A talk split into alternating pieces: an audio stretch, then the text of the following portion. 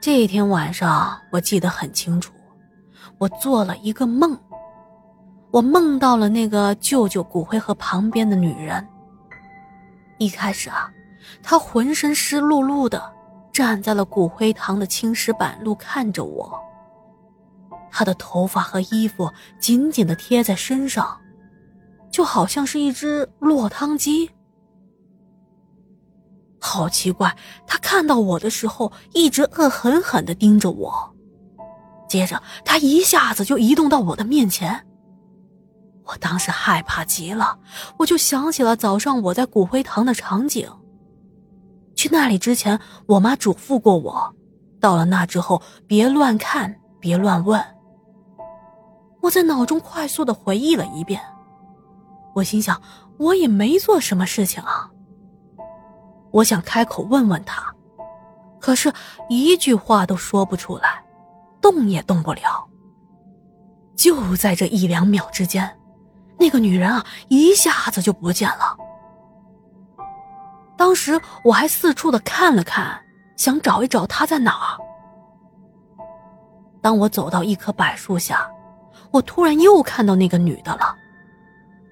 这回那个女的变成了照片的模样。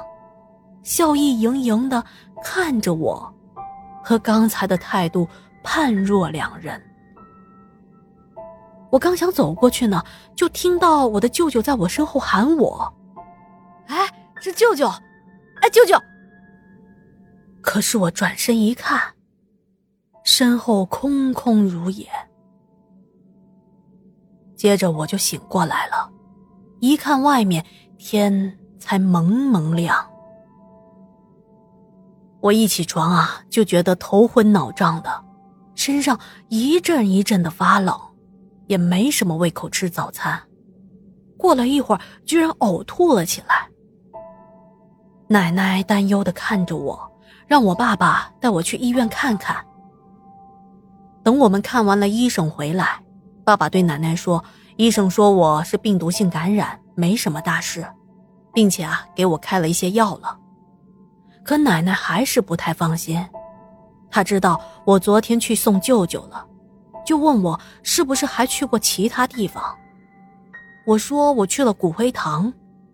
奶奶听我说完，点点头说道：“哎，怪不得啊，骨灰堂里头摆的骨灰都是各种各样死去的人，阴气太重了。”小孩子和身体弱的人去不得那里。在前面的故事啊，我们也讲过奶奶的特殊本领，她有一套工具，就是一碗水、一根木棍和绑着黑黝黝小砖块的线绳。奶奶啊，就把她这套工具给拿了出来，按照民俗的做法，一边开始做，一边开始自言自语。这时候，固定的好好的砖块又奇迹般的动了，到处的乱晃。奶奶说：“我就知道有问题，哼，你脾气还挺大的啊。说吧，啥事儿？为啥找到我孙子这？”我一会儿看看砖块，一会儿又看看那碗水。不可思议的一幕出现了，那碗水居然泛起了波纹。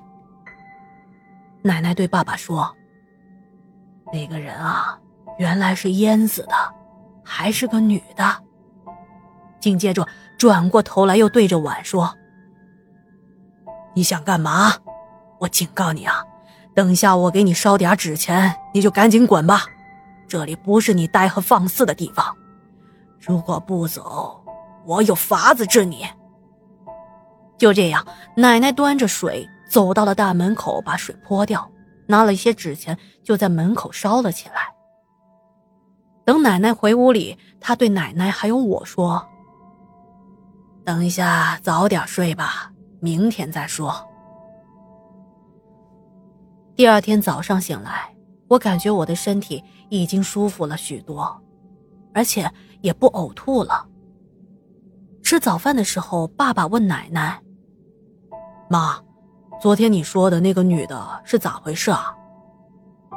奶奶说：“啊，是一个女的，年纪轻轻的，最近淹死了，她的骨灰啊就放在你大舅哥的那个屋子。他心里的怨气大，看娃娃是个小孩子，就跟着他回来了。那个女的心术不正。”想祸害他，昨晚啊被我吓走了。我跟他说：“你要是不走的话，我就让你永世不得超生。”奶奶说的娃娃就是我。我听他说完啊，我都惊呆了，心想着：“奶奶你也太厉害了吧！你怎么知道舅舅的骨灰盒旁边是个女人呢？而且怎么这么巧？”我昨晚梦到那个女的，确实浑身湿漉漉的，而我刚才啊还没跟她说过梦的内容呢，但奶奶说的全部都对应上了。接着我就把昨天晚上梦的内容说给奶奶和爸爸听。奶奶听完之后若有所思：“哦，难怪了，昨天那个女的挺凶恶的。”但是没有对你下狠手，原来是大舅哥护住了你呀。可是大舅哥他也待不了几天，他有他的去处。而此时我的心里却有更大的疑惑，估计啊这也是大家想知道的。我问奶奶：“哎，奶奶，有个事情啊，我老早就想问你了。你做那些事情的时候。”明明也没有人跟你说话呀，你就对着个碗，看着个砖头，你怎么知道对方是什么人啊？你是怎么跟那些人说话的？而奶奶呵呵一笑，这个呀，天机不可泄露啊。我知道，再怎么问，奶奶也不会告诉我，只是心想着有奶奶保护着我，我感到非常的踏实。吃完饭，我又继续吃了些医生开的药。过了几天啊，身体也逐渐的好了。从那以后，即便是亲人去世，我也没再去过那个骨灰堂，因为啊，我再也不敢去那个地方了。